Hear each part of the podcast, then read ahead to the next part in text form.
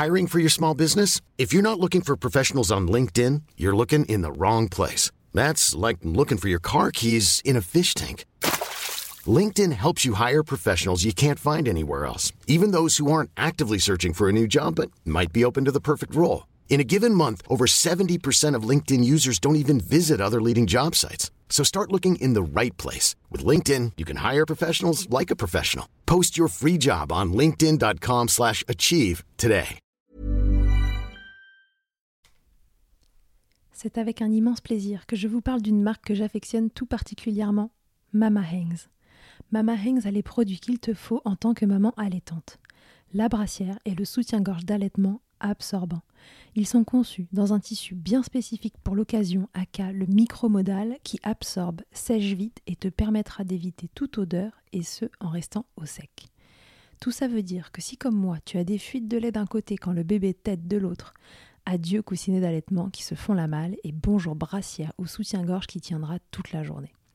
Et ce n'est pas fini. Le petit nouveau de la collection, c'est le body, qui a les mêmes talents absorbants en s'ouvrant à l'avant avec des aimants trop pratiques. Ici, on ne se passera plus de ces produits top quali, beaux et confortables. Alors merci Mama Hanks de soutenir le podcast depuis si longtemps. Et si tu veux en savoir plus, rendez-vous sur leur site mama-hanks.com et avec le code MILCHECKER, tu bénéficieras d'une jolie et rare remise de 15% sur ta commande.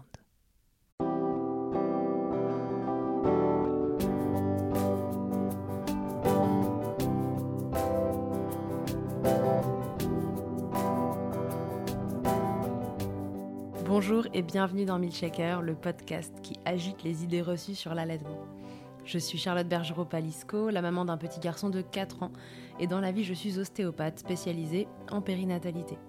J'ai destiné ma pratique aux femmes et aux enfants, en particulier dans cette période charnière autour de la grossesse, de la naissance et du postpartum, avec une spécificité, permettre au bébé de mieux téter pour mettre en place un allaitement serein en libérant les bébés des tensions qui les empêchent de téter correctement. Ce podcast, je l'ai imaginé pour vous offrir des témoignages variés, des expériences de familles qui ont allaité plus ou moins longtemps et avec plus ou moins de facilité. Ici, vous découvrirez l'allaitement sous toutes ses coutures. Vous pourrez aussi vous informer auprès de professionnels, tous spécialisés dans le domaine, qui vous apporteront lors d'épisodes experts les informations les plus justes et vous permettront de vous orienter en cas de difficulté. Mon objectif, il est très simple, offrir ces informations à toute mère, famille et tout professionnel qui souhaite se renseigner sur le sujet que chacun puisse faire ses choix de façon éclairée et casser les idées reçues qui circulent pour vous rendre l'allaitement plus accessible, plus facile, normal, banal même, et ce qu'importe vos envies et votre projet. Ce qui aide ces informations à se diffuser pour que le plus grand nombre puisse en bénéficier et qui permet à Midchecker de continuer de s'agiter, c'est vous, par vos partages autour de vous, sur les réseaux, vos écoutes, mais aussi vos notes ou étoiles sur les plateformes d'écoute. Alors je vous serais très reconnaissant de prendre une minute pour soutenir ce projet. Et maintenant, place à l'épisode. Je suis très heureuse aujourd'hui d'accueillir Océane sur Milchecker. Océane a beaucoup œuvré à son échelle pour démocratiser l'allaitement et pour cause, son premier allaitement a souffert de la désinformation. Et cette expérience lui a laissé un goût amer.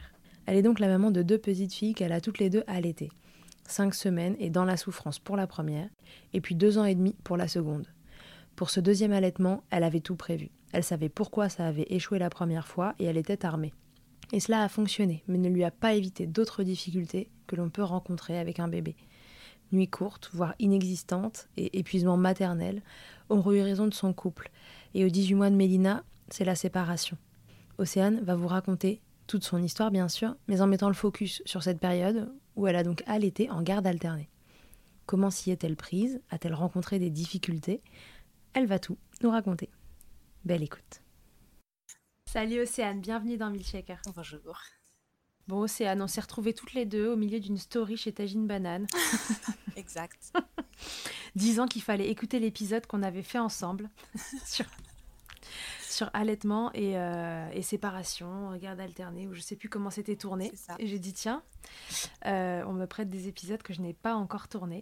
Où ils nous proposaient d'en tourner un ou on nous renvoyait euh, je crois qu'on nous disait il faut écouter l'épisode euh, d'Océane euh, de Hainan sur, Milkshaker. Donc je dis bon bah écoutez très bien puisque vous le demandez. Allons-y. Alors faisons le peuple le, demande. Go. puisque le peuple le demande. Alors faisons cet épisode. Et on se retrouve aujourd'hui pour parler, on parlera peut-être un peu plus précisément de ça, mais moi j'ai quand même envie de connaître toute l'histoire parce que, euh, parce que je sais que... Ça a été beaucoup de galères. Voilà, il y a eu des galères, il y a eu aussi des bons moments aussi, mais voilà, je sens que c'est semé de, de, plein de péripéties ou d'embûches ou tout ce que tu veux. Absolument. Et donc je veux savoir comment tu t'es sortie de tout. Allez, c'est Dans parti. les moindres détails. Et en plus, c'est quand même ça qui a fait la naissance euh, de mon compte sur les réseaux sociaux. Donc, euh, bon, ça a du sens. Voilà, en parlant. on sent d'ailleurs quand on est sur ton compte euh, que voilà, quand on remonte le feed, euh, ça, ça parle beaucoup d'allaitement et on sent que ça a été l'essence même euh, Absolument. de ta présence sur les réseaux. Alors du coup, dé- déjà dis-nous, qui es-tu, Océane? Que fais-tu dans la vie? Alors, j'ai 36 ans, j'ai deux enfants qui ont 7 et 5 ans. Euh, je suis euh, chef de service en collectivité, je suis juriste de formation euh, et puis j'ai un compte Instagram sur l'allaitement et le maternage proximal à la base. Aujourd'hui, euh, l'allaitement étant fini, les enfants grandissant, euh, c'est sur un, tout un tas d'autres choses, mais euh, c'est vraiment pour ça que je suis arrivée sur les réseaux, justement parce que j'ai tellement galéré, que ça a tellement été difficile et que, et que voilà, et que c'est devenu beau et merveilleux comme je l'avais souhaité, que si je pouvais partager pour que les autres galèrent moins que moi, ben, s'il y avait au moins, je m'étais vraiment dit que si au moins ça pouvait aider une personne, euh, ben, ça serait déjà ça. Et puis, ben, en fait, ça m'en a aidé un certain nombre. Y compris toi. Ouais, ah bah, carrément. hein. Moi, j'y ai vraiment trouvé aussi un soutien, aussi des gens comme moi qui, qui partageaient des vraies infos et pas uniquement des on-dit, enfin des, des gens justement qui étaient voilà, qui, qui se déconstruisaient petit à petit d'un tas d'injonctions et pour aller vers ce qu'ils sentaient et ce qu'ils avaient envie. Donc, ça a été euh, très aidant pour moi aussi. Alors raconte-nous, euh, combien de temps est-ce que tu as allaité? Est-ce que tu as allaité tes deux filles? Oui, alors j'ai allaité mes deux filles. Euh, je voulais pas, j'avais pas tellement idée d'allaiter à la base. Mhm. Euh, voilà, je, je- je trouvais ça un peu bizarre. Ouais. Euh, et puis je suis tombée enceinte. euh, j'a- J'avais jamais vu ma maman allaiter, on est cinq enfants, etc. Mais je sais qu'elle m'avait allaité un peu moi et, et mon frère, les deux premiers. Mais bon, je- j'avais jamais vraiment vu quelqu'un allaiter en réalité, hein, jusqu'à ce que jusqu'à ce que ce soit moi, hein, globalement. C'est pour ça que c'était bizarre? Ouais, je pense, ouais. Je pense que c'est juste. Il y a énormément de choses qui nous paraissent bizarres parce qu'on les connaît juste pas. Mhm.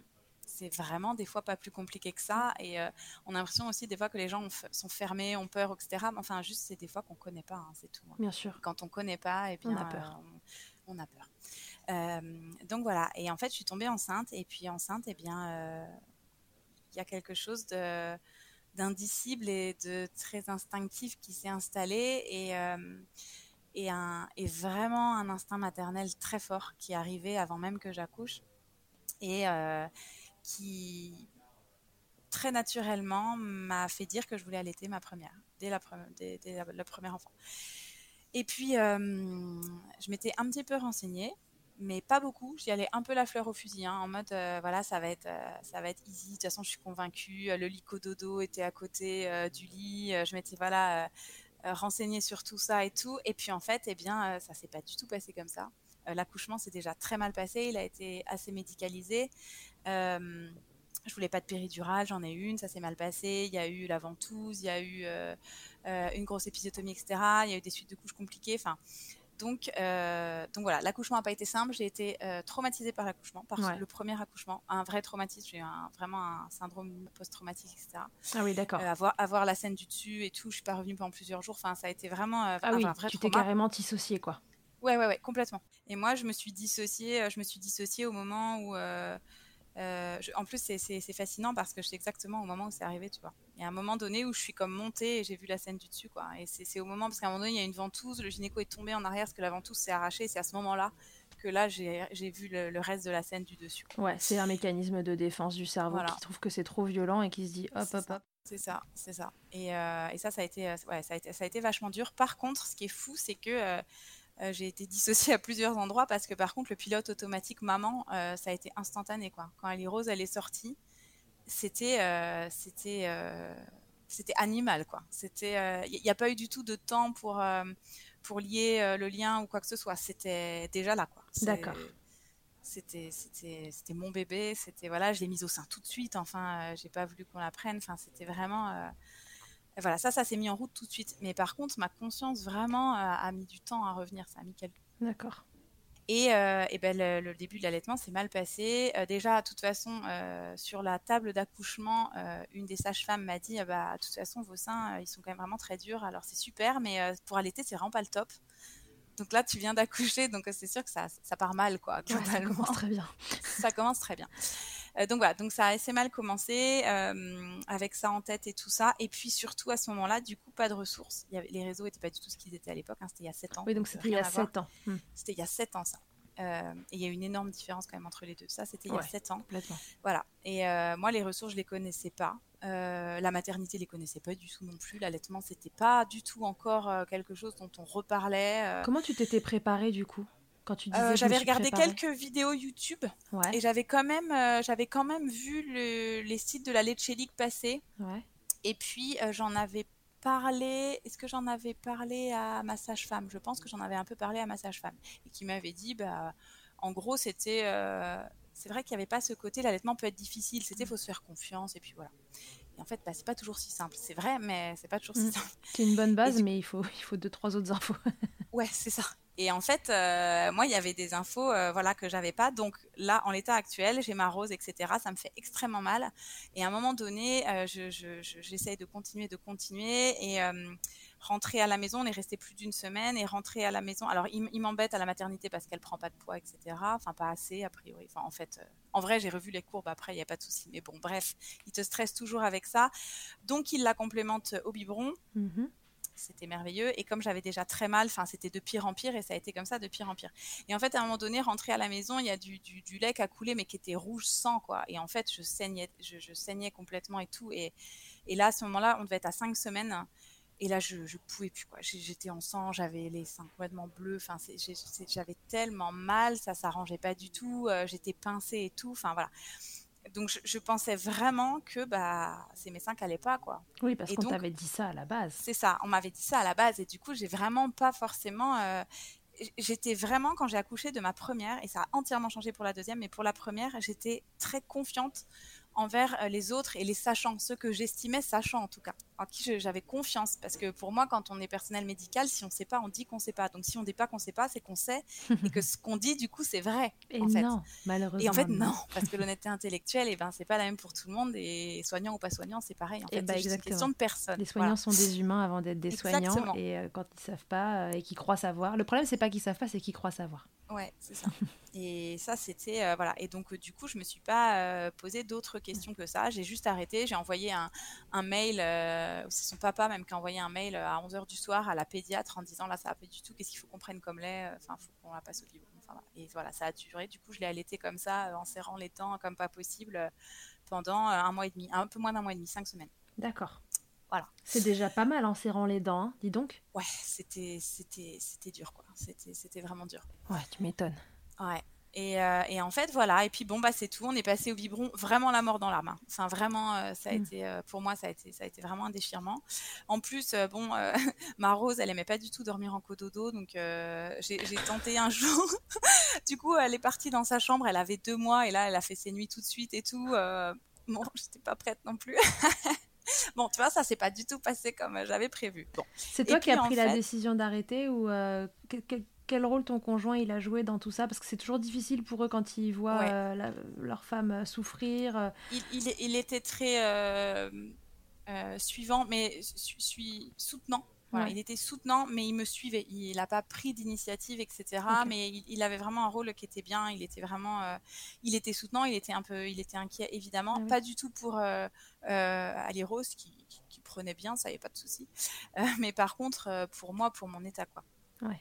Donc, donc voilà, et c'est voilà, c'est lui qui a envoyé le mail et qui a été soutenant et qui m'a rassuré après. Et puis ensuite, euh, c'est vrai qu'après, on s'est pas mal aussi intéressé au portage et tout ça, donc euh, du coup, c'est un peu compensé. Et puis, euh, Ouais. et puis c'est passé quand même relativement bien, mais franchement, c'est resté là quand même. Enfin, vraiment, c'était un truc bah, entre l'accouchement et- qui se passe pas bien, euh, toi qui te dissocies, j'imagine que ça t'a demandé du travail sur toi-même Ouais. pour, euh, pour aller mieux après, probablement que tu étais douloureuse. Tout aussi à fait, après cet très très douloureux. Ouais, ouais, j'ai- pas pu marcher pendant euh, au moins 15 jours. Enfin bon, ça avait été, euh, ouais, ça avait été costaud quand même. Ouais, ce qui n'arrange pas non plus des démarrages d'allaitement pour s'installer, pour... euh, Exactement. Ouais, bien sûr. Exactement ça. Ouais, donc euh, premier postpartum immédiat, un peu ardos. franchement hyper ardos. Et puis c'est tout. Et puis en fait, par contre, en termes de fatigue, Ali Rose, effectivement, elle fait ses nuits. Elle a un mois et demi ou deux mois. Enfin, donc du coup, après, ça a été très simple. Elle a été vraiment hyper facile. Enfin voilà, elle, a toujours bien mangé. Elle n'a pas du tout eu de de, de troubles de l'oralité de quoi que ce soit. Elle, voilà, elle, elle était très, euh, très, même euh, relativement vite autonome. Enfin, elle n'était pas, euh, on pouvait la poser, elle s'endormait n'importe où, en sortant chez les copains, machin et tout. On la posait, elle dormait. Enfin bon, c'était super facile. Puis elle faisait ses nuits, quoi. Ouais. T'as pas, quand même pas le même postpartum non plus hein, quand ça, ça arrive et le même début de maternité, quoi. Et donc du coup, ben, fleur au fusil, hyper facile, un bébé. Faisons un deuxième. Franchement. on sent venir le truc ou pas. et donc. Ali Rose a donc euh, ben, 12, euh, 13, euh, 13 mois, je, je tombe enceinte. et, Mais volontairement Ah oui, absolument. Ah, pas du tout, non. Non, non, non, non. Puis en plus, ça a mis un peu de temps et tout. Donc, non, non, non, non. Franchement, là, on s'y rapprochait trop, trop easy, quoi. Ça va être nickel. Et puis, et puis voilà. Et puis, donc, je suis enceinte et tout ça. Ali Rose a sa visite juste avant ses, un, non, un peu avant ses deux ans, vers ses 18 mois. Moi, je suis enceinte de 6-7 mois parce qu'elle a du, un peu de tartre sur les dents, sur les petites dents du bas, mmh. alors qu'elle a même pas deux ans, quoi. Bon. Tiens. Donc on va voilà, donc on va voir la dentiste et on arrive chez le dentiste et chez la dentiste, Marie un peu madesse quand même, et qui me dit tout de suite, je la connaissais pas, elle me dit mais avant de regarder la bouche d'Ali Rose, mais vous avez pas eu beaucoup de difficultés à allaiter? Et là tu sens le truc qu'on t'enlève déjà un peu des épaules. Si pourquoi? Ah bah parce que je pense qu'elle a avoir un gros frein restrictif de langue, ça se voit tout de suite à la forme de son, de son menton et de sa bouche. Et d'ailleurs, vous l'avez aussi et votre conjoint aussi. Donc, euh, ok. Et là, on m'a juste enlevé deux tonnes des épaules, quoi, bah globalement, pour le poser Toute à ta culpabilité. Exactement. Et donc du coup, elle a regardé dans sa bouche, elle a dit oui, effectivement, c'est ça. Donc en fait, il n'est pas vraiment. Donc elle m'a expliqué, elle m'a dit qu'il n'était pas vraiment restrictif, mais par contre, il était très épais et pas du tout mobile. Et du mm. coup, sa langue euh, ne bouge pas, euh, bouge juste un peu devant, mais elle déglutit pas du tout de la même façon. Elle bouge pas à l'arrière, en fait, elle est complètement euh, bloquée, quoi.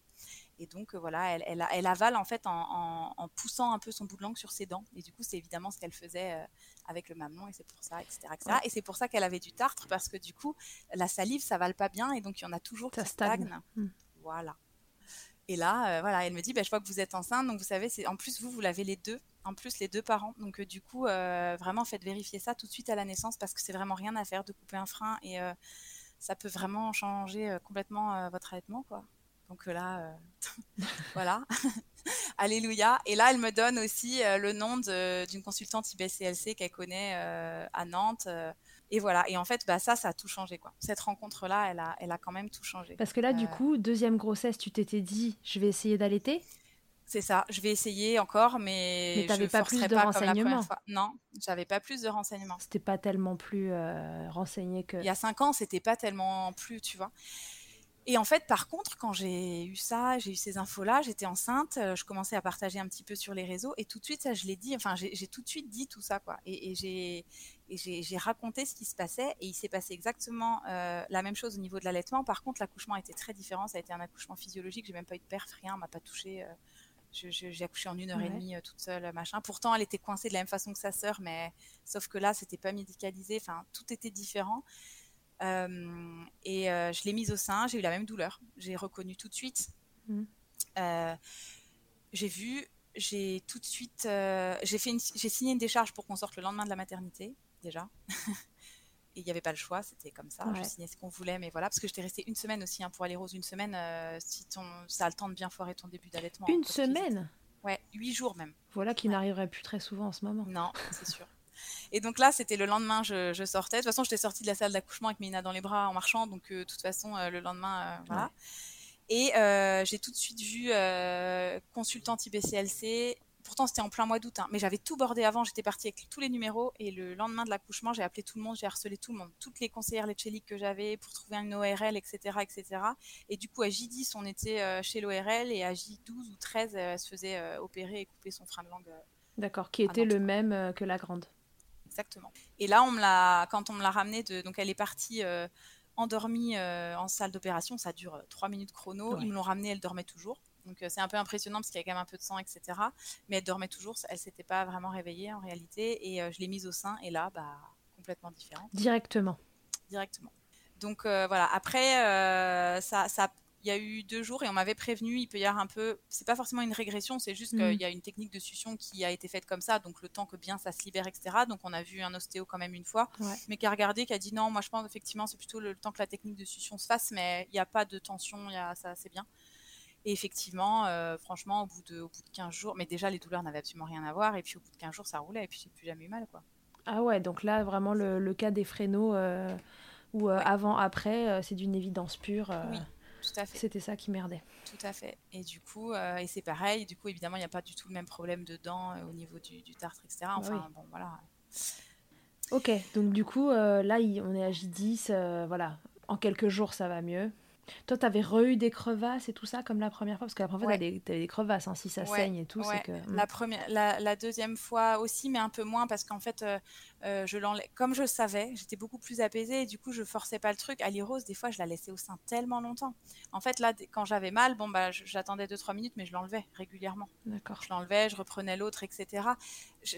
C'était complètement différent parce que je savais d'où venait le problème et que c'était pas moi, donc je forçais pas, je forçais pas comme, euh, Ouais. comme la première fois. C'est pas du tout la même chose, quoi. Quand tu sais que c'est en attendant, que c'est son frein qui va être coupé et que c'est sa petite technique de succion, bon bah tu l'arrêtes, tu rechanges, tu machin. euh, C'était tellement différent, quoi. Ah ouais. Même dans la façon de lui parler, à Liro, je serrais juste les fesses parce que je savais, enfin voilà.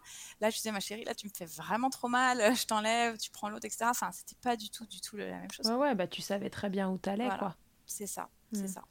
Et, euh, et donc voilà. Et donc là, je me suis dit non, mais c'est vraiment trop bête parce que en sachant ça, c'est quand même vraiment pas grand chose, quoi. Mais euh, c'est pas forcément évidemment ça tout le temps, mais quand c'est ça et qu'on le sait pas, c'est trop dommage, oui. quoi. Ouais, c'est bah, trop dommage. Enfin, et donc du coup, c'est vraiment euh, pour ça que j'ai vraiment eu à cœur de partager, euh, partager ces infos-là, quoi. Parce Ouais, je comprends. C'est trop bête, c'est trop bête. Et, euh, et voilà. Et donc là, on est à on est, on est à J10, J15, enfin un mois et tout, ça se passe, euh, ça se passe très bien côté allaitement. Les nuits se passent très moyen. Euh, je sens bien qu'il y a un problème. Et là commence le, calvaire, pas d'allaitement, mais le calvaire des nuits. Et là, celui-là, il a duré longtemps. Et ça, ça a été très, très, très difficile. Euh, J'ai atteint hein, le stade d'épuisement maternel, le vrai de vrai, quoi. Enfin, vraiment, Mm.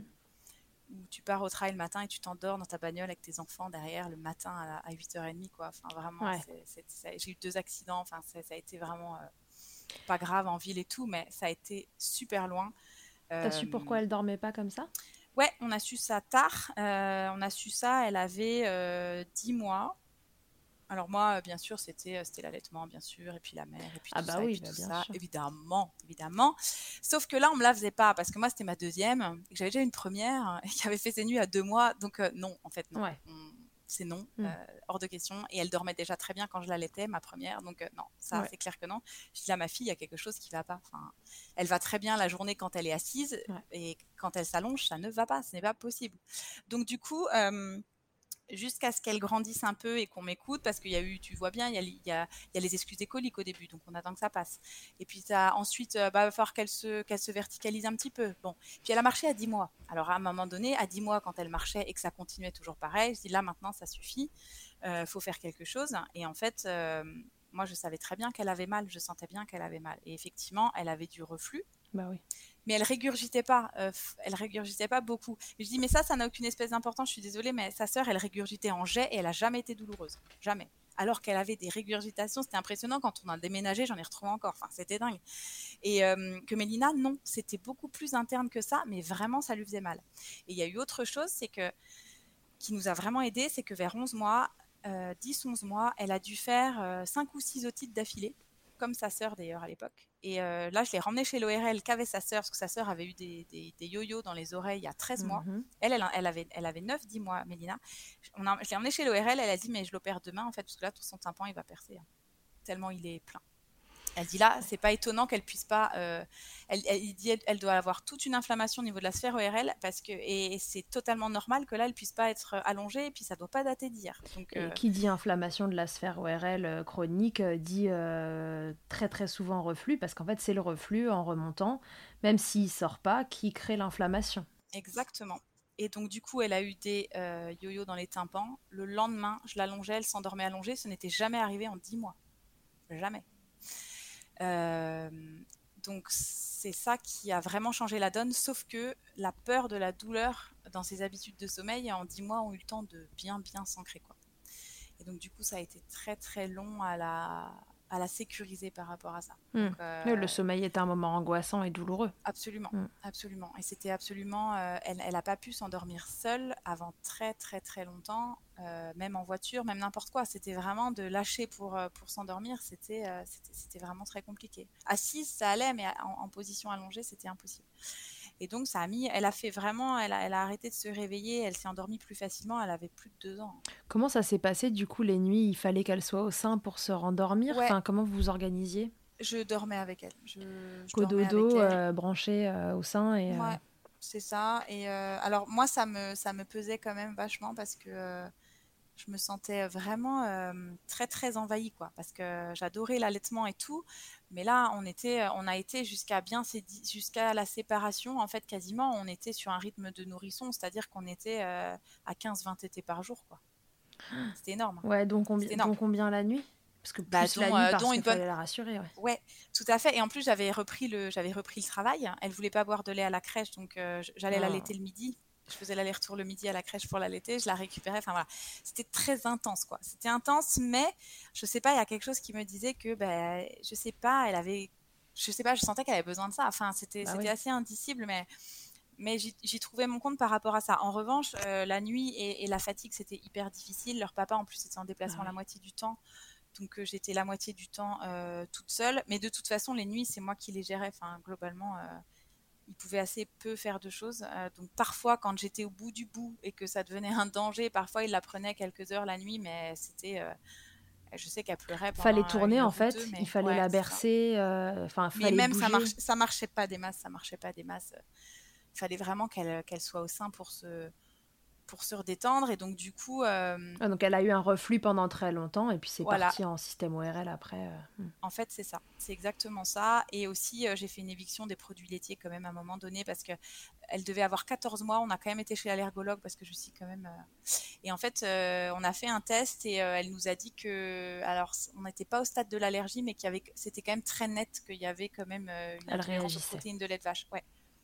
Donc elle a mm. dit essayez, ça va passer, c'est quelque chose qui, a, qui a, ça, arrive euh, régulièrement, ça, ça peut passer, mais effectivement essayez de réduire et tout. Donc j'ai réduit et c'est vrai qu'on a trouvé qu'il y a une amélioration, mais mais voilà, ça, ça a été le côté euh, un peu long, mais bon, voilà, ça n'a pas, ça a pas empêché qu'elle a été allaitée deux ans et demi, hein, quand même. Ouais, je pense que là, c'est important de rappeler que les reflux gastro-œsophagiens, alors qu'un bébé reflux et des remontées gastriques, c'est normal.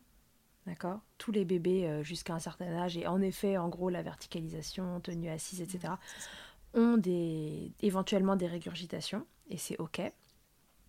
Par contre, plus ça régurgite souvent, euh, plus ça régurgite éventuellement plus acide parce que allergie, etc. Enfin voilà, si c'est trop souvent, trop fort, euh, trop intense, et eh ben ça finit par irriter cet œsophage. Mais la régurgitation, la remontée acide ne sort pas toujours. Et les bébés chez qui ça ne sort pas, moi à titre perso en consultation, si je les entends, parce que ça s'entend, ça fait des bruits de tuyauterie ces bébés, vous les entendez ravaler, ça mâchonne, etc. Ces bébés-là, je m'en méfie bien plus que de ceux qui régurgitent, parce qu'en fait ils le gardent à l'intérieur et ça fait l'ascenseur dans leur oesophage. Donc c'est ce qu'on appelle le reflux interne en fait. Euh, et donc si vous entendez tous ces signes-là chez votre bébé, peut-être qu'on en reparlera dans un autre épisode un jour, c'est important d'insister. Et si on vous dit dans votre bébé, il régurgite pas, il n'a pas de reflux, ça, ce n'est pas suffisant comme, euh, comme explication. Ça, on ne peut pas évincer un reflux sous prétexte que le bébé ne régurgite pas.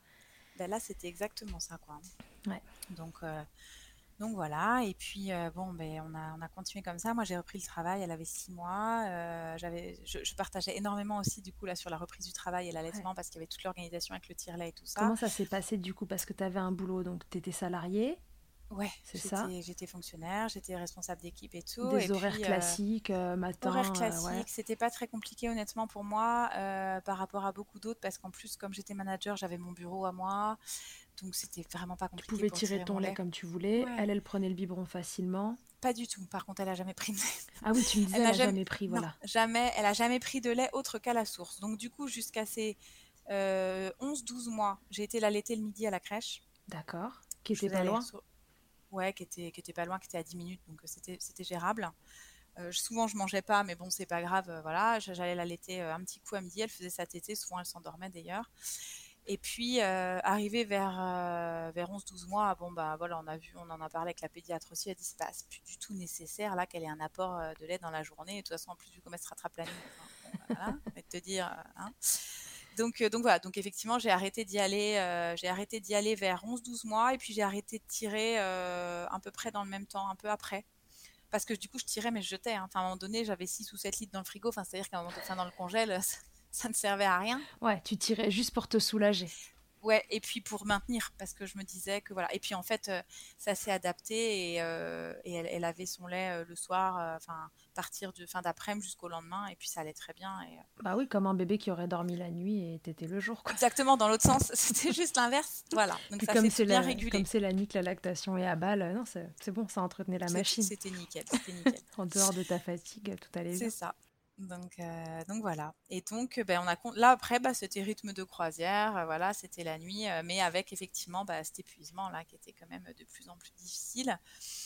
Et puis, et puis voilà. Et puis ben, là, je pense que j'ai commencé à me sentir quand même super seule. Enfin, ça a été, je pense que là, l'épuisement, voilà, je, me suis sentie quand même super seule et, assez négligée, je pense. Et, bon, bah, c'est dans ce moment, c'est à ce moment-là, elle avait 18 mois qu'on a décidé de, enfin que j'ai voulu qu'on se sépare.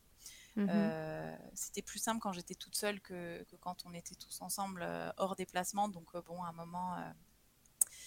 voilà. tu t'es dit où est l'intérêt du couple si c'est pas. Ouais, ouais. Puis c'était, c'était, c'était, voilà, c'était, c'était pas possible. Là, c'était bon. Il y avait un côté et je, je, pense vraiment aussi quand même qu'il y a eu un côté aussi. il y avait un peu que ça à ce moment-là pour que je, savais qu'il y allait y avoir de la garde alternée, tout ça. Je pense inconsciemment, c'était pas du tout construit comme ça dans ma tête, mais, mais je pense que j'ai su que ça allait être ma survie aussi, quoi. C'est ce qui s'est passé hein, quand même. Hein. Parce que du coup, on a fait la garde alternée tout de suite.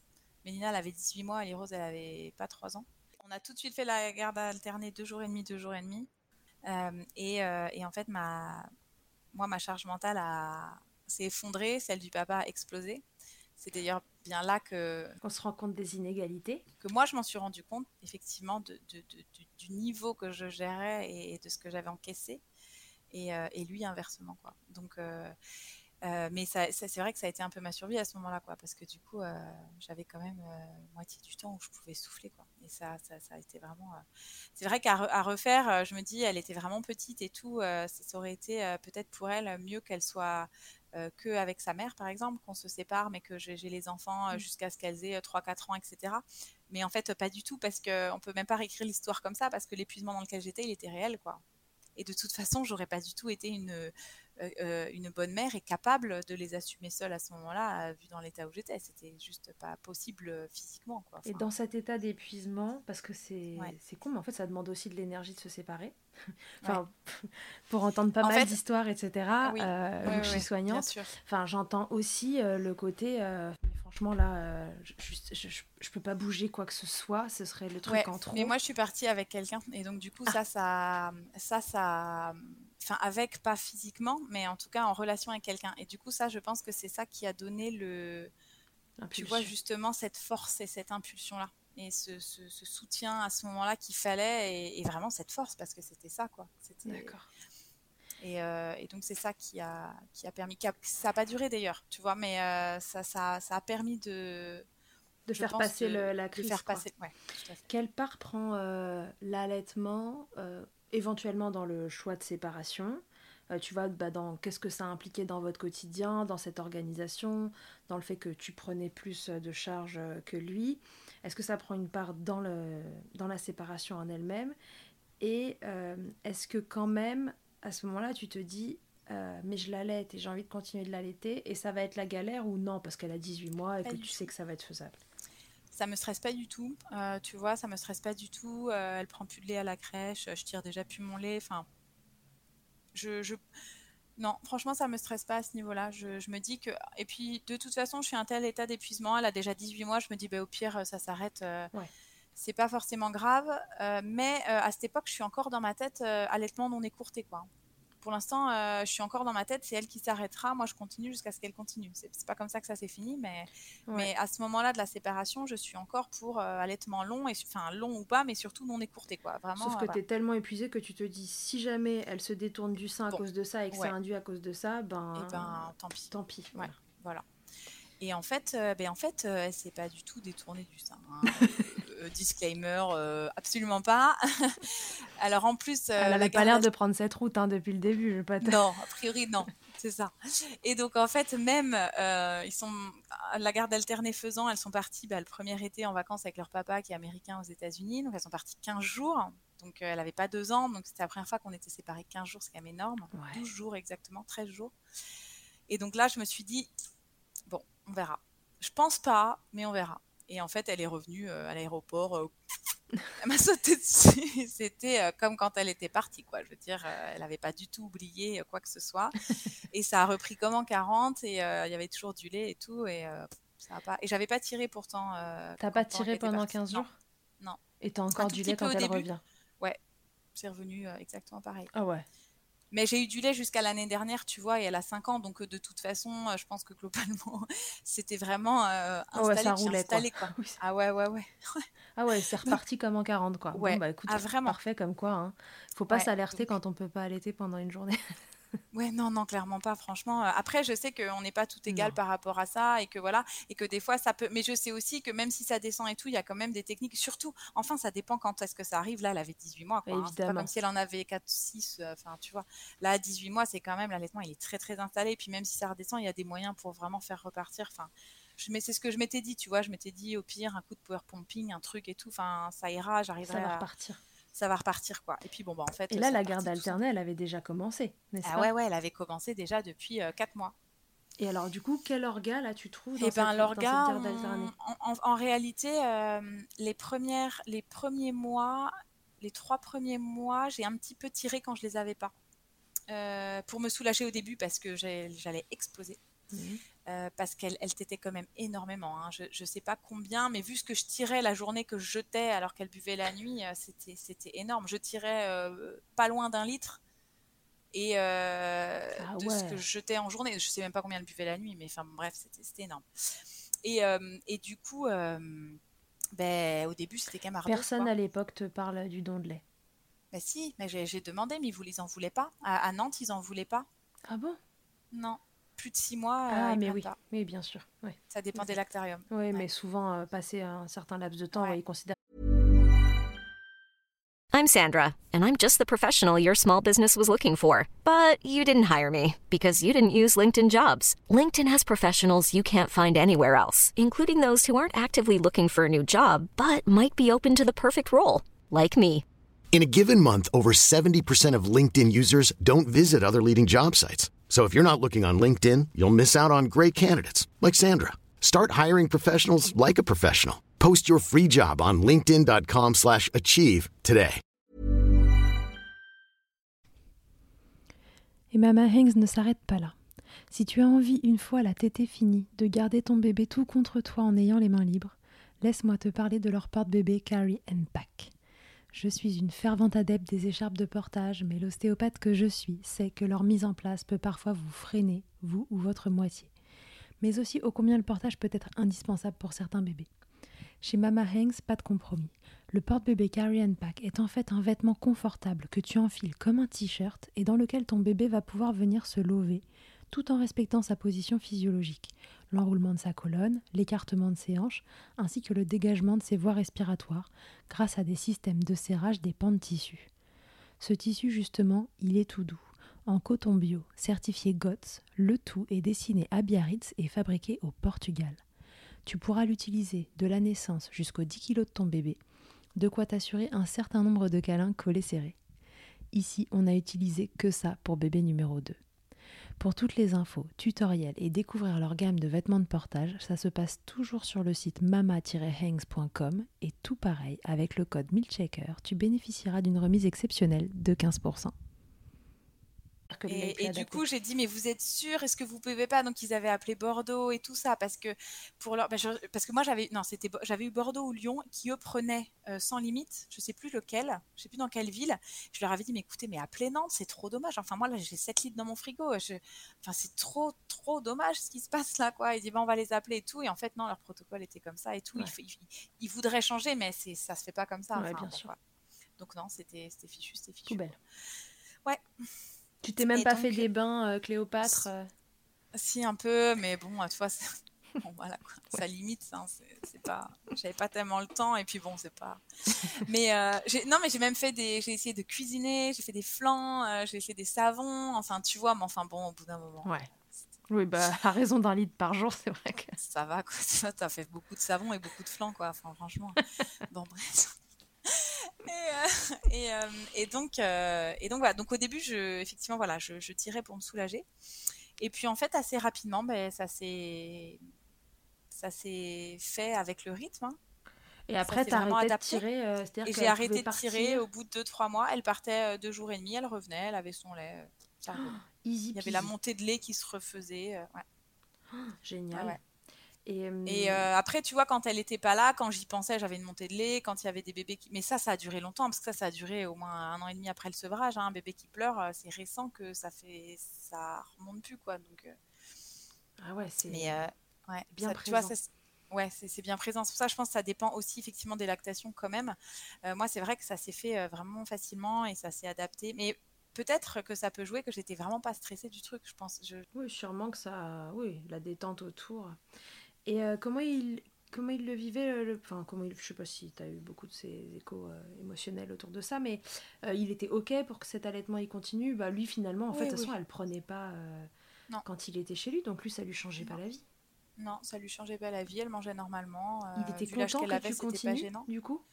Euh, oui, il était relativement. Je, je pense que oui, euh, il était vraiment en mode papa, euh, que sa fille euh, est le meilleur encore euh, jusqu'à ce que ça dure. C'était très bien. Ok, super. Ouais, en termes euh, santé, en termes, mais pas que, hein, enfin aussi euh, attachement, euh, Ouais. sécurité, tout ça. Enfin, et, et il le dit encore aujourd'hui, hein, enfin quand même, parce que parce que Mélina, elle est voilà, effectivement, elle est ultra sécure, très indépendante, elle a peur de rien. Enfin, elle est pff, voilà. Et, et alors c'est certainement dans son caractère, mais il pense quand même que, que voilà que, que tout ce, ce, ce- ce don euh, limite sacrificiel à ce moment-là a quand même euh, aider. a quand même aidé et a joué dans ouais dans, dans cette sécurité quoi très profonde qu'elle a quoi Ouais, je comprends. Mm. Et alors, euh, donc là, vous êtes séparés. Elle a 18 mois, n'est-ce pas Ouais. C'est ça C'est ça. Euh, Bon, vous vous êtes pas remis ensemble, donc euh, ça, vous avez continué comme ça. Ouais. Quand est-ce que tu as décidé que. Parce que si j'ai bien compris, tu voulais aller vers du sevrage naturel, mais ça s'est pas tout à fait passé ça comme s'est ça. pas tout à fait passé comme ça parce qu'en fait euh, je m'étais dit sevrage naturel voilà et puis là en avançant je me dis donc Ali Rose est à l'école et tout tu vois là elle commence à avoir deux ans je me dis ah je, je me vois moyen à l'école quand même je me vois moyen encore en train d'allaiter à l'école Euh, du coup bah entrer à l'école quoi trois ans comme elle est du mois d'août en plus euh, voilà donc euh, encore un bien. an euh, voilà, Est-ce que c'est euh, tes anciennes. euh, euh, pas préoccupations, c'est pas le mot, mais. Euh, tu vois, tes, tes vieilles images de l'allaitement euh, bah, d'avant, euh, les grossesses non, qui- alors qui pas, te pas du ou tout pas du pour tout moi. Non, pas du tout moi dans ce que je ressens. C'est plutôt par rapport au regard des autres et à ce qui va pouvoir être dit à l'école et de comment mes enfants pourraient en pâtir. C'est vraiment mettre de côté, moi ce que je ressens et mes convictions pour euh, voilà le, le côté deal que tu as toujours entre tes convictions profondes quand une fois que tu as tes enfants à l'école et tout ça et Bien ce sûr. que tu crois profondément et en même temps tu veux pas que ce soit des étendards et des porte-drapeaux euh, qui s'en prennent plein la quiche pour les convictions de leurs parents. Enfin, tu vois ce, ce deal que tu dois faire tout le temps. Bah là c'était un peu ça. D'accord. plus, euh, plus de cet ordre-là. Euh, Mais toi, tu avais complètement mis de côté ce que tu pouvais penser de l'allaitement avant de- d'envisager d'allaiter. Mais Ça, c'était quelque chose qui t'a pas du tout suivi. du tout. Pas du tout, du tout. Euh, et puis, en fait, eh bien, euh, elle a eu deux ans euh, et arrivée en, donc au mois d'août et arrivée en, je pense, en, à peu près au mois de septembre. Ça a commencé à me, j'ai commencé à avoir une aversion Mm. que j'avais pas trop eu. J'avais eu un peu dans des états d'épuisement, vraiment, parfois la nuit et tout ça, mais pas euh, en journée comme ça et tout. Et là, ah, stop. Je, là, et voilà. Et, et en fait, euh, par contre, c'est devenu, euh, ça n'a pas été crescendo très lentement. Hein. C'est arrivé vite et fort. Et je m'y attendais pas. Est-ce qu'il s'est passé quelque chose dans la même période qui pourrait expliquer ça? Tu vois quelque chose à cette période-là tu vois, qui fasse que ça se déclenche aussi vite et fort? Est-ce que c'est le moment où tu prends la décision que bah, l'année d'après, du coup, ça devra s'arrêter? C'est le moment, je, pense quand même que c'est le, moment où j'ai un nouveau compagnon, où j'envisage peut-être d'avoir un autre enfant. Ah. Euh, je pense que je pense qu'il y a une suite qui se, du coup peut-être qui se, qui s'enclenche dans ma tête et je sais pas vraiment l'expliquer, mais ça peut être ça. En tout cas, c'est concomitant. Ok, c'est intéressant. Ok. Euh, en tout cas, ça arrive vite et fort. Tu supportes plus la, les tétés. Non, je supporte plus les tétés et. Euh, ça fait mal? Ou c'est juste euh, le besoin de, de, dégager ça fait, euh ça fait, pas mal, c'est vraiment le. le... Alors, c'est pas tant de dégager, c'est de me. On me touche plus, quoi. Hmm. Je j'ai plus envie qu'on me touche. Je, là, j'ai envie de me. J'ai envie de réappartenir qu'à moi-même à ce moment-là, tu vois. Hmm. C'est vraiment ça. J'ai pas, j'ai jamais eu la, la sensation, je, je, le dis un peu après coup, des fois, je dis ce, ce don un peu sacrificiel et tout, mais moi, j'ai pas eu l'impression de me sacrifier quand j'étais dedans. Hein. Hmm. J'étais, euh, j'étais quand même heureuse, j'avais plein de bons moments, euh, j'arrivais euh, parfois à prendre quand même un petit peu de temps pour moi, tu vois. Mais, mais là, c'était plutôt, non, je, je, veux me retrouver moi, moi-même et moi-même. Enfin, c'était, voilà. Et donc, et donc, du coup, eh bien, ça a été vers, au mois de novembre, je crois, que je, je, lui ai expliqué que là, ça, allait se finir. Et puis il y a aussi qu'elle elle, encore à se réveiller la nuit, à venir téter la nuit et tout. Et ça, franchement, là, je pouvais plus. là, ça y est, hein. ça va bien. Euh, là, c'était bon. Je pense que la sécurité, c'était bon. Euh, tout était. Non, là, je pouvais plus, franchement. franchement, non. Et, euh, et, donc, voilà. Et donc, du coup, ben, ben, le sevrage, il s'est fait en, en, pas très longtemps, hein, je pense en 15 jours. Ok. Voilà, t'étais décidée. C'était plus possible. Non, c'était plus possible. Comment tu lui as expliqué ça a été dur je lui ai parlé, je lui ai expliqué que que je pouvais plus, que vraiment j'avais pensé que aller jusqu'à ce que ce soit elle qui décide d'arrêter, mais que mais qu'en fait du coup on était deux et que bah moi je pouvais plus et que j'aimerais bien pouvoir, mais que je, pouvais plus. Alors euh, que j'avais plus envie et que au-delà de plus avoir envie, ça me ça, ça me faisait pas du bien quoi et que, et que c'était dur pour moi. Je sais plus quel mot j'ai utilisé simple avec elle à l'époque, mais un peu de, de, cet ordre-là. Et on a essayé de voir avec elle si on pouvait trouver un biberon. Euh, on a essayé de voir, euh, bon, et puis en fait, euh, elle n'a jamais spécialement pris quoi que ce soit. En fin de compte, ça s'est arrêté. Mm. Elle avait deux ans et demi. Enfin bon. Ouais. Elle, elle mangeait normalement. Enfin, il n'y a pas de voilà. Mais par contre, ça a été beaucoup de beaucoup de pleurs, beaucoup de voilà. Après voilà, de toute façon, Mélina quand quand elle s'exprime, c'est très fort et tout ça. Donc voilà. Euh, mais c'est vrai que ça n'a ça, ça pas été facile pour elle. Je pense que ça n'a pas été facile pour elle. Elle a 5 ans, ça lui arrive encore de demander, elle s'en souvient. ah ouais, Elle a demandé longtemps hein, quand même. Elle a demandé longtemps à Tété. Après, euh, voilà, sans... Euh, oui. Tu sais, pas non, tu sais bien que c'est fini tout ça, mais bon. Ça a été dur pendant combien de temps? C'est 15 jours Ça a été dur pendant, pendant 15 jours, ouais. Parce que du coup, elle, elle, revenait tout le temps, elle te demandait, elle pleurait de frustration. Ah ouais, puis elle tirait le t-shirt, elle allait chercher. Enfin bon, c'était. Et ça, je supportais plus. Ça faisait vraiment partie aussi de ça, parce qu'elle était un bambin, c'est pas du tout comme elle était un bébé. Bien sûr. Et elle était un grand bambin. Euh, c'est pareil, un bambin de 12 mois, de 13 mois, c'est pas du tout comme un enfant de 2 ans et demi.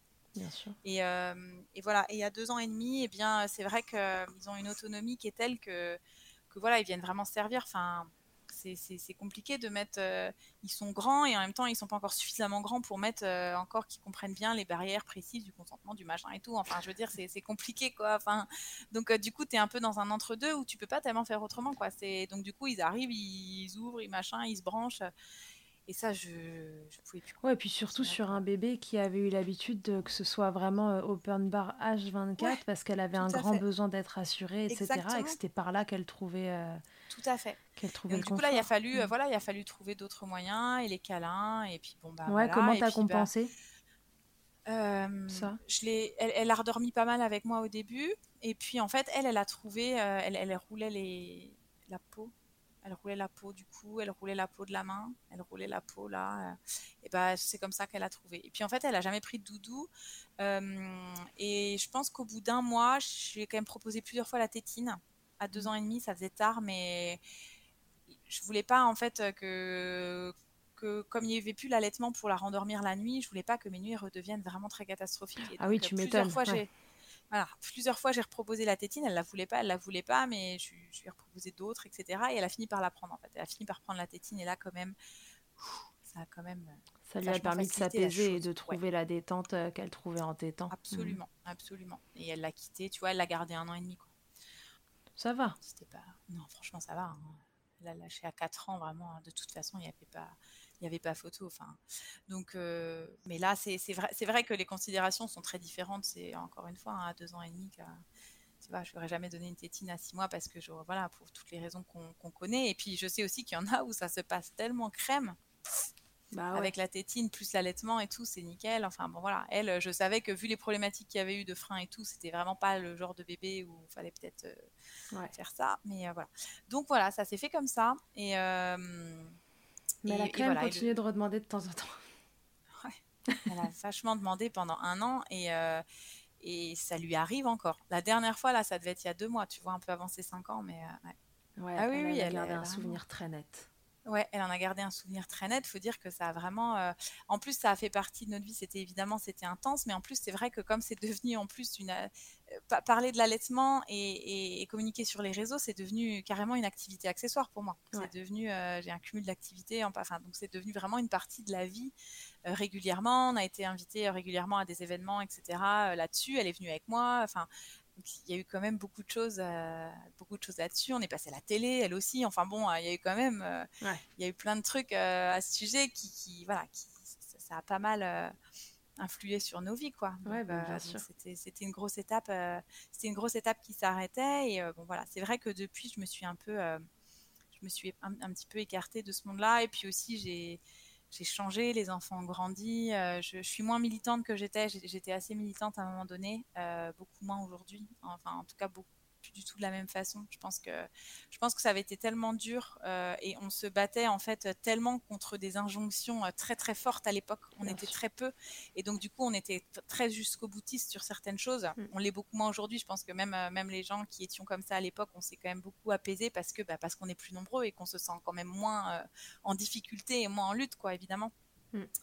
Euh, Oui, et, Et, puis euh, parce et que c'est comme tous les combats, en fait, il y a toujours des gens euh, dans tous les combats qui parlent très très fort à un moment quand euh, bah, quand il y a un combat à mener comme ça, parce qu'il faut parler fort pour se faire entendre. parce qu'il faut, Mm. c'est exactement ça. Et après, on tempère. C'est ça. Ouais, c'est exactement, euh, c'est exactement ce qui s'est passé. Donc voilà, et c'est vrai que j'en parle encore euh, vraiment très volontiers parce que euh, c'est vrai que j'ai vécu, un, un- à part le, la fin euh, d'un sevrage euh, naturel euh, décidé par l'enfant, j'ai vécu beaucoup de choses sur, sur, ces, allaitements, sur ces deux allaitements-là, quoi, y Mm. compris la reprise du travail, y compris des difficultés, euh, y compris un allaitement quand même relativement long, etc., une séparation. Enfin bon, voilà, j'ai eu un peu un, un bon gros panel de, de, de merdouilles qui peuvent se passer. Donc Ouais, ouais. et puis, euh, et puis voilà, et puis ça a été quand même. Il n'y a, a pas une, il a pas un seul. euh, moi, je n'ai pas un seul souvenir euh, négatif de tout ça, quoi. Enfin, vraiment pas. hein. Ouais, si ce n'est l'épuisement. Ouais, si ce n'est l'épuisement. Mais ceci dit, allaitement ou pas allaitement, hein, Ah bah enfant, oui, oui. euh, Je, je pense que allaitement ou pas allaitement, honnêtement, euh, là, ça aurait rien changé. hein. Son Ouais. reflux, euh, ouais, son reflux et ses problèmes ORL, euh, ils étaient là. Enfin, bon, ça aurait même été pire avec du lait de vache. Donc, euh, Ah oui, c'est très certainement. Et tu vois, aujourd'hui, elle a 5 ans. euh, les yo-yo, on lui a retiré il y a 2 ans. On a dû lui remettre en urgence 3 mois après. Enfin, je Ah veux ouais. dire, le- son problème, elle l'a. Il y a vraiment quelque chose. Et elle les a toujours à 5 ans, là. Donc, Mm. bon. Comment ton entourage a vécu tout ça? Donc bon, ton ex-conjoint, on a compris, Ouais. il a été soutenant euh, dans un premier temps, et puis après, bon, voilà, vos, vos relations se sont un peu distendues, l'épuisement, Ouais. enfin ce qui arrive euh, à, beaucoup, à pas mal de couples hein, finalement, Ouais, après, et puis deux enfants rapprochés, bravo. Non, non, mais ouais, c'est vrai que Euh, parlons-en, euh, deux enfants, Enfin, moi je connais pas ça, et pour cause, c'est que comme je, l'ai vu chez les autres, je l'ai pas fait chez Oui, moi, oui, j'ai non, mais c'est vrai, c'est vrai qu'autant ça a C'est pas eu, il n'y a pas eu de changement entre pas d'enfant et un, vraiment pas de changement, enfin au niveau du rythme de tout, de, de la vie de couple et tout, autant entre un et deux, ouais, ça, ça été Ouais, tout le monde dit que c'est la tornade. Ouais. Après, ça dépend effectivement quand même du caractère des enfants, parce que tu en as qui en ont un qui est, qui est déjà euh, un peu costaud, et puis le deuxième qui, qui est beaucoup plus crème. Donc, euh, bon, c'est vrai que là, par rapport à ça, on n'est pas. euh, Non, non, mais pas. voilà. Mais une chose est sûre, le rythme de deux enfants est rapproché de surcroît. Ça, c'est Voilà, sûr. De toute façon, c'est. met à oui, mal, euh, enfin, en Ouais, tout cas, non, mais bouleverse l'équilibre et euh, bon, voilà. Tout vous, à en fait. tout cas, Bouleverse l'équilibre et puis je pense que si c'est pas solide et que s'il n'y a pas l'essentiel qu'il faut, bah ça explose quoi. Enfin, Ouais. et en même temps voilà et en même temps bon bah moi je pense euh, avec le recul aujourd'hui parce que ça fait ça fera quatre ans, ça fait trois ans et demi. euh, bon euh, c'est ce qu'il fallait faire. Tu vois c'est vraiment. ouais, c'était voilà, la bonne décision. Oui oui c'était vraiment la bonne décision. Ensuite, tu t'es, tu t'es remise donc avec quelqu'un euh, Ouais. dans la foulée euh, qui avait des enfants? Non. Non, qui n'a pas Euh, ok, bon. comment euh, il a vu euh, ce- cette expérience d'allaitement? Parce que tu allaité un bambin à cette période-là. à un moment, enfin, on sait qu'aujourd'hui, l'allaitement du bambin, c'est toujours pas quelque... L'allaitement n'est déjà pas Non. normalisé, mais l'allaitement du bambin, n'en parlons pas.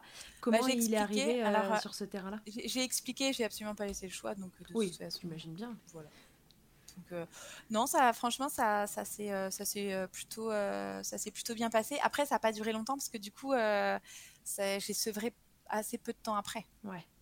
Donc, euh, du coup, euh, tu vois, du coup, il n'y a pas eu une, une grande période. Mais, euh, mais non, ça se passait très bien. D'ailleurs, il y a des photos de. Il y a pas mal de photos d'allaitement à cette période qu'il a prises et tout ça. C'est non, non, franchement, ça se passait. Ça, ça, ça a été très bien perçu. Ok. Et le reste de son lui. entourage par rapport à ses allaitements? Euh, y a, on n'a pas vu le reste de l'entourage. Ah, Donc d'accord. euh, voilà. Ça c'était réglé. Et puis euh, voilà. Et puis non, mais de mon côté, moi l'entourage, si j'ai eu certaines remarques assez désagréables, mais du coup j'ai pu vu ces gens-là pendant le temps que j'allaitais, tout simplement. Voilà. Voilà, c'est tout. Il n'y a pas de problème, il n'y a que des Ah solutions. non, ah, ab- absolument.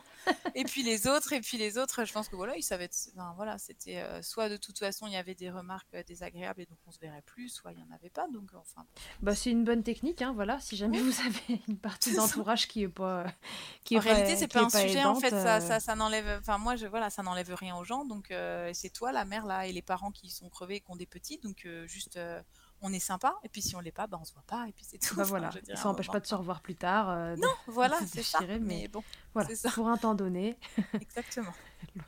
on va s'éloigner un petit peu. Bon, très bien. Bah écoute, c'est- une très bonne technique. Je, je Ouais. Bon, bah, du coup, donc euh, j'a- j'allais te poser la question du don de lait tout à l'heure, mais bon, en effet, euh, t'as as évidemment demandé, mais euh, on n'a pas pu, euh, ça n'a pas été Ben non, et puis du coup, c'est vrai qu'en fait, à Nantes, c'était six mois. Et comme j'ai gardé Mélina avec moi six mois, bah, au moment où j'ai repris et où du coup j'ai tiré et que Bah là ouais. j'aurais eu du lait pour leur donner, bah, Bah, c'était déjà trop tard. Hmm. Et c'est vraiment dommage parce que du coup, c'est quand même là que beaucoup on peut tirer vraiment très facilement. Et là, on pourrait donner de façon régulière en plus. Et en plus, euh, Ah oui. ils auraient un fond de, de roulement et des entrées régulières de lait parce qu'on sait exactement à peu près combien on va tirer quand on se remet à bosser et tout. Ah ouais, bien sûr. Enfin, c'est vraiment dommage quoi. Ouais, ouais, je suis assez d'accord. C'est vrai que c'est assez dommage parce que c'est à cette période-là que c'est le plus facile. En effet, dans les ça. démarrages, euh, on est un peu à fait. par par vous, c'est pas évident. Ouais.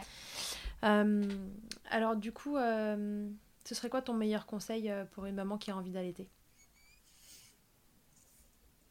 Moi, ça serait vraiment de partir à la maternité avec les numéros qu'il faut. Et avec, euh, avec euh, plan A, plan B si ça répond pas, plan C si ça répond pas, plan D si ça répond pas. Et, euh, mais vraiment, parce que les premiers jours, ils sont cruciaux. Et, et vraiment, il y a des gens qui sont super à la maternité, qui sont formés. Il y en a qui sont super, qui sont pas formés, mais qui le savent et donc qui disent qu'ils savent pas et qui vont pas te mettre sur des mauvaises pistes. Donc ça, c'est super aussi. Par contre, il y en a encore qui sont pas formés, euh, qui savent pas, qui savent pas, ou qui veulent pas, euh, ou qui ont un ego comme ça, et que voilà, et qui eux te font foncer vraiment, vraiment pas du bon côté. Et, euh, et donc pour éviter ça et, et- et pouvoir contrebalancer et avoir les bonnes infos dans les oreilles, je pense que vraiment faut avoir les numéros. Donc euh, d'une consultante IBCLC en premier, clairement. La Leche League, moi j'avais fait des réunions aussi avec la Leche League avant, quand j'étais enceinte. Ça- je pense que ça m'avait quand même pas mal aidé. Donc j'avais plusieurs numéros de Nana de la Leche League au cas où parce que comme c'est que des bénévoles, bon bah elles peuvent pas toujours répondre et tout, mais du coup j'en avais beaucoup. Enfin c'est pas juste deux et puis bon bah ils répondent pas, mince on est fichu. Non non, je devais, je pense que j'avais au moins six ou sept niveaux quoi, comme ça. euh, Ouais, ouais, t'étais sûre. sûre d'avoir quelqu'un. Je m'étais renseignée avant euh, les ORL qui, euh, qui s'y connaissaient en allaitement, euh, les, les médecins qui, qui étaient OK allaitement et tout ça et tout ça, quoi, pour vraiment avoir tout ce qu'il fallait. quoi. Donc, euh, donc je pense que c'est vraiment ça qui a, qui a- a changé la donne. Et ton conseil à une maman qui dont, dont le couple se brise, enfin voilà, qui se sépare et qui a envie de continuer d'allaiter, Dans ton cas, c'est vrai qu'à 18 mois, ça quelque part un peu facilité les choses parce qu'en plus avec une petite bah, qui prenait pas ses bibes, euh, bon. C'est ça, et ça a permis la garde alternée parce qu'elle aurait eu six mois, évidemment. Euh, là, par contre, la garde alternée n'aurait pas été possible. Mais euh, je, pense, je pense que honnêtement, on se serait pas séparés plus tôt non plus. Je pense qu'il y a un moment donné, justement, c'est ce qu'on disait les enfants euh, trop petits et la, fatigue étant, à, moins que vraiment, euh, et, ça peut arriver, où il faut se sauver, enfin évidemment. Mais sinon, eh ben, euh, tant pis. Enfin, là, l'équipe parentale, elle est, elle, est trop essentielle, et puis il faut faut un peu mener la barque voilà mmh. dans, cette configuration là pour l'instant et puis nous voilà c'était arrivé à un moment donné où la séparation elle était faisable aussi tu vois et, et, où la garde alternée était faisable donc donc je pense que, je, pense que, mais alors il y a il y a pas mal de, de, mamans aussi moi qui m'écrivent qui se séparent parce que euh, ils ont des grosses, euh, des grosses pas incompréhensions, mais ils sont, ils sont vraiment pas d'accord justement sur l'allaitement, sur la façon d'éduquer les enfants, etc., etc. Alors ça me surprend toujours un petit peu. Euh, qu'on ait fait des enfants ensemble avec des visions si différentes des choses, mais oui, mais bon, parfois malheureusement les questions se posent pas avant parce que c'est ça. Bon, et puis, mais parce qu'il y, a, y a aussi qu'en France, on n'a pas trop la culture du, date euh, très précis avec des questions et tout ça. On n'a pas du tout ça en France, mais c'est bien dommage parce que, parce que du coup, euh, des fois, juste euh, on sort ensemble et tout, et ça fait un couple et on y va. Et en réalité, on ne s'est pas posé les questions super essentielles qui vont faire les super gros défis de la vie derrière. Et, voilà. Et bon, a priori, c'est pas parce qu'on se les pose non plus que ça veut dire qu'on va pas se séparer. Mais c'est vrai que des fois, il y a, y a, quand même des choses qu'on aurait pu se rendre compte. Après, il y a aussi les choses où, bah, comme moi, je voulais par exemple pas du tout allaiter avant. Et puis en tombant mmh, enceinte, euh, les choses ont changé. Quoi. et, évolue toute cette fibre est, arrivée. Absolument, on évolue aussi. Euh, donc je pense que moi, j'avais pas cette difficulté-là, parce que du coup, on était complètement d'accord avec ça. Leur papa avait été allaité hein, aussi aux enfants et il s'en souvenait. Il avait même des souvenirs. Donc, euh, du coup, bon. Et puis aux États-Unis, c'est quand même plus, c'est quand même beaucoup moins diabolisé hein, l'allaitement. Ouais ouais, jusqu'à deux ans, euh, c'est jusqu'à six mois sans trop de soucis et même un peu plus grand, c'est quand même plus admis qu'ici. D'accord. Et pourtant à l'époque, euh, donc euh, quand quand on était petit, tu vois, donc. Et donc c'est vrai qu'on n'avait pas ce souci-là. Je pense que quand quand il y a ce souci-là, pour continuer l'allaitement dans une séparation avec un papa en plus qui est pas forcément soutenant et qui est pas pour, c'est quand même pas évident. Et je pense que là, à part garder le petit euh, et pas faire de garde alternée, euh, ça, ça va pas forcément être simple. Quoi. Après, si l'enfant est plus grand, bah, je pense que ça peut se faire euh, voilà, assez aisément. Hein. Et puis, si la lactation suit pas, par exemple, comme la mienne a suivi et s'est adaptée hyper facilement, on peut aussi se mettre une petite routine de tire-lait. ça, c'est tout à fait possible. Moi, je l'ai fait en reprenant, en travaillant, mais on peut tout à fait le faire parce que la raison, c'est la garde alternée. Enfin, je pense que vraiment, ça, c'est faisable. Hein. Ouais, ouais, c'est... Que ce soit trop pénible. Mmh. oui, et puis après, à chacun de voir ce qui est gérable ou pas gérable. Euh, oui, c'est ça. Dans, la mesure où on veut absolument continuer l'enlèvement, si c'est ça l'intérêt supérieur à ce moment-là, euh, je pense qu'il y a moyen de, trouver une orga. Quoi. Ouais, ouais, ouais, bien sûr. Je pense aussi. Au niveau professionnel, ça a changé des choses du coup dans ta vie? L'allaitement? Ouais. Ça a été des euh. opportunités à un instant T, ça t'a ah oui, alors ça m'a. Euh, oui, ben oui, si, quand même, parce que c'est quand même ça qui m'a conduit sur Instagram. Oui. Euh, euh, donc c'est plutôt de ce côté-là, dans mon boulot régulier et tout, pas tellement, si ce n'est que toute cette expérience d'allaitement, ça m'a quand même. Je, me suis affirmée énormément hein, sur. globalement, de, de, ma personne, quoi. Globalement, ça ça m'a donné pas mal de, de force et d'assurance sur tout, tout, le reste, hein, quand même. De l'ancrage. Tout à fait, c'est exactement le mot. Euh, et après, professionnellement, euh, effectivement, du coup, en, activité bis, du côté plutôt euh, Instagram, communication, etc., ça, ouais, ça a déclenché pas mal de choses parce qu'en fait, il y a la marque MAM qui m'a contacté assez rapidement. Et, et, donc, du coup, et on a fait de la pub, on a fait de la pub pour MAM. Euh, pour les tire-laits, euh, pour les tire-laits et les biberons. C'était euh, aussi au moment où je reprenais le travail, etc. Donc c'était sur la reprise du travail, l'allaitement, etc. Et, puis, et puis on avait fait toute une campagne aussi sur le soutien du papa dans l'allaitement, justement. ça, c'est Mélina devait avoir un peu moins de six mois. donc du coup, effectivement, il y a eu une, bah voilà, on a eu un petit côté peu médiatique quoi à l'époque si on peut appeler ça comme ça enfin voilà. Euh, et puis voilà ce moment on est passé aussi voilà avec Mélina à la télé etc où on a commencé et c'est vraiment le, moment où euh, tu vois c'était il y a cinq ans où on a commencé vraiment et où les il y a des influenceuses qui ont commencé à, parler de ça quoi. Mm. euh, à, réhabiliter l'allaitement comme quelque chose de pas honteux, de normal, de naturel, etc. etc. Et, donc, euh, et donc, effectivement, bah, de fil en aiguille, euh, voilà, il y, a eu ce compte Instagram, il y a eu les événements, il y a eu les invitations, etc. Et c'est pas un compte qui a jamais explosé parce que c'est pas du tout, du tout, effectivement, mon activité, quoi. Hein, et, et ça le sera pas, c'est pas du tout le but. mais par contre, ça m'a quand même euh, du coup créé complètement une activité bis quoi. Euh, et, du coup j'ai demandé un cumul d'activités à mon travail etc pour euh, pour pouvoir facturer, pour pouvoir faire les partenariats etc. Et, et du coup il y a eu pas mal de ouais j'ai tourné pas mal de podcasts. c'est un, un, des exercices que je préfère. J'aime beaucoup raconter donc raconter plein de choses. j'aime bien raconter des choses de, de moi, mais j'aime beaucoup raconter un tas de choses. J'aime bien compter, raconter. Donc, euh, donc voilà. Et c'est vrai que ça avait, en fait, ça avait commencé euh, les podcasts avec euh, Léa de Je ne suis pas jolie. Ouais. à l'époque, bah, c'était une des plus grosses youtubeuses françaises. Je sais pas, j'ai complètement quitté YouTube il y a des années, mais je regarde plus tout. Je sais plus tout quel est le, YouTube game aujourd'hui, mais à l'époque, c'était une des plus grosses youtubeuses françaises. Et, et en fait, et en fait, voilà, elle me suivait sur les réseaux, sur Instagram, et et, du coup, elle m'avait invitée. Euh, j'étais dans, je pense, dans plutôt les premiers épisodes de son podcast Le Nid. Je ne sais pas si elle le fait encore, si elle le continue. En tout cas, je ne sais pas parce que je le suis pas, mais j'en ai entendu parler. Puis j'avais interrogé euh, Samuel, son mari. Euh, ah bah voilà, tout à fait. Dans les bah, démarrages de Milchecker. aussi. Bah, voilà. Et ben et en fait, du coup, ce premier podcast, ça avait été à la Tour TF1 à Paris, tu vois. Mmh. ça, ça, avait été, c'était rigolo de rentrer dans le podcast comme ça, mais. Mais euh, ça avait été, j'avais adoré l'expérience, quoi. Ça, ça avait été tellement fluide. Elle m'avait dit d'ailleurs après, on a quasiment rien coupé. Enfin bon, c'était tellement simple.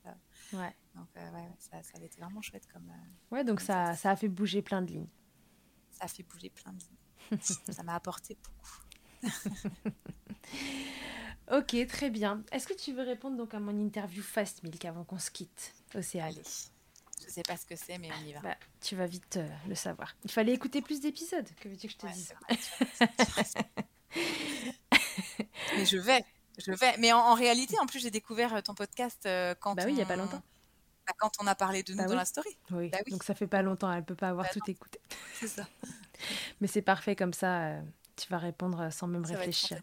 Océane, c'est quoi ta tétée la plus insolite? La la plus insolite Oh, c'est une bonne question. Il y en a plein parce qu'en plus, je me suis déjà posé la question. J'avais fait un post là-dessus et tout. Oh, il y en a eu un paquet. Euh, Celle qui devient je pense... comme un flash. Dans une église, un mariage, quoi, devant, euh, devant l'hôtel. Parfait. La tétée bénie. Nickel. La bénie. Le truc le plus glamour qu'il t'ait été donné de vivre durant ton allaitement. Ça peut être ironique ou non euh... les gens qui ont un réflexe d'éjection fort sauront. Euh, oui, je connais. le viser à 3 mètres, c'est quand même. Euh, à 3 mètres un grand moment. Ah Sur qui c'est arrivé? Le, le, prêtre à l'église. non, c'est arrivé, euh, je sais plus, c'était dans une salle d'attente et heureusement il n'y avait personne. franchement, euh, tu, te sens quand même vachement seul. Et heureusement d'ailleurs que tu es seule à ce moment-là. Mais, mais bon, ça ah, te. On dit toujours que c'est bon pour la peau. Hein. À chaque fois, je le dis. Ta position préférée dans le Kama Sutra de l'allaitement, c'est quoi? Euh, Moi, on a toujours allaité en madone et je pense que c'est la ma préférée. D'accord. Si en un mot, tu pouvais me résumer tes allaitements, alors je vais te, donner, te demander un mot pour ton premier allaitement et un mot pour le deuxième. Euh, pour mon premier, bah, pour mon premier, je dirais tristesse quand même. C'est vraiment ce qui est resté. Et pour le deuxième, euh, fierté. ok. Parfait. C'est la fin de l'interview Fast Milk. Merci, tu as très bien répondu. De façon simple et efficace. J'aime. Elle a raison, Léa. Il n'y aura pas grand chose à couper. Tant mieux. Si je génère pas trop de travail, c'est cool. Est-ce que tu nous as tout dit, Océane? Je pense que j'ai tout dit sur, euh, sur ces allaitements, franchement. Et je pense que vraiment, quand on a quand on a envie de le faire et que ça tient à cœur. Comme moi, ça me tenait à cœur et j'étais tellement, tellement triste la première fois que vraiment, euh, enfin, renseignons-nous et puis, euh, et puis ayons tout dans notre petite trousse à outils parce que c'est obligé que ce soit possible. Enfin, c'est, il n'y a, pas de raison pour personne que ce soit pas possible. Donc, il euh, faut juste mm. vraiment, vraiment bien s'entourer. de temps en temps, il y a des raisons, mais ouais, c'est pas, c'est pas le plus fréquent. C'est vraiment pas courant. En tout cas, c'est pas le premier truc auquel il faut penser. Oui, c'est ça. Mm. C'est ça. Donc c'est bien le fait de vous confiance et tout ça, mais surtout entourez-vous des pros. Ouais. ouais, ouais, Les deux, les deux cumulés, ça devrait faire un bon, un bon mix. Merci beaucoup de nous avoir raconté tout ça. Merci à toi de m'avoir accueilli. C'était une super histoire. Euh, je pense que voilà, ça, ça aidera des moments. Peut-être ça donnera confiance. Euh, si, euh, si pour une raison ou pour une autre aussi, dans une séparation, l'allaitement pouvait être un truc voilà, freinant pour, pour se séparer alors que c'est la bonne solution pour le couple et pour la famille. Exactement. Il faut pas mettre, de toute façon, c'est que ce soit sur l'allaitement ou effectivement que ce soit sur l'allaitement ou sur les enfants, il faut pas mettre le, fardeau de rester dans un truc qui convient pas sur, sur l'allaitement ou sur les enfants. Enfin, voilà, ça va pas, ça va pas, on trouvera des solutions et pour l'allaitement y compris. Ouais, ouais, voilà, bah, voilà, de façon générale, je suis assez d'accord avec toi. Bon, et bah écoute, euh, et du coup, euh, ta vie amoureuse, on veut savoir avant de partir. Ah, on veut pas savoir. On veut pas savoir. ok. Merde, tu vas avoir un truc à couper, t'es chiante. oh non, on peut laisser. Allez, parfait. Salut Océane, merci beaucoup d'avoir répondu à Milkshaker. Et puis à tous et à tous, je vous dis à très bientôt dans un prochain épisode. Salut. Merci d'avoir écouté cet épisode. S'il t'a plu, je te rappelle que tu peux t'abonner, noter sur ta plateforme d'écoute préférée et faire voyager ce podcast pour que l'information circule au maximum.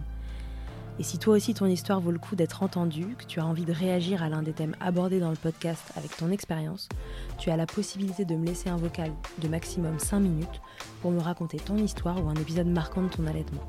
C'est très simple, tu te rends sur mon site internet milchecker.fr, tu cliques sur le lien qui s'affiche pour témoigner et peut-être que tu t'entendras bientôt dans un épisode.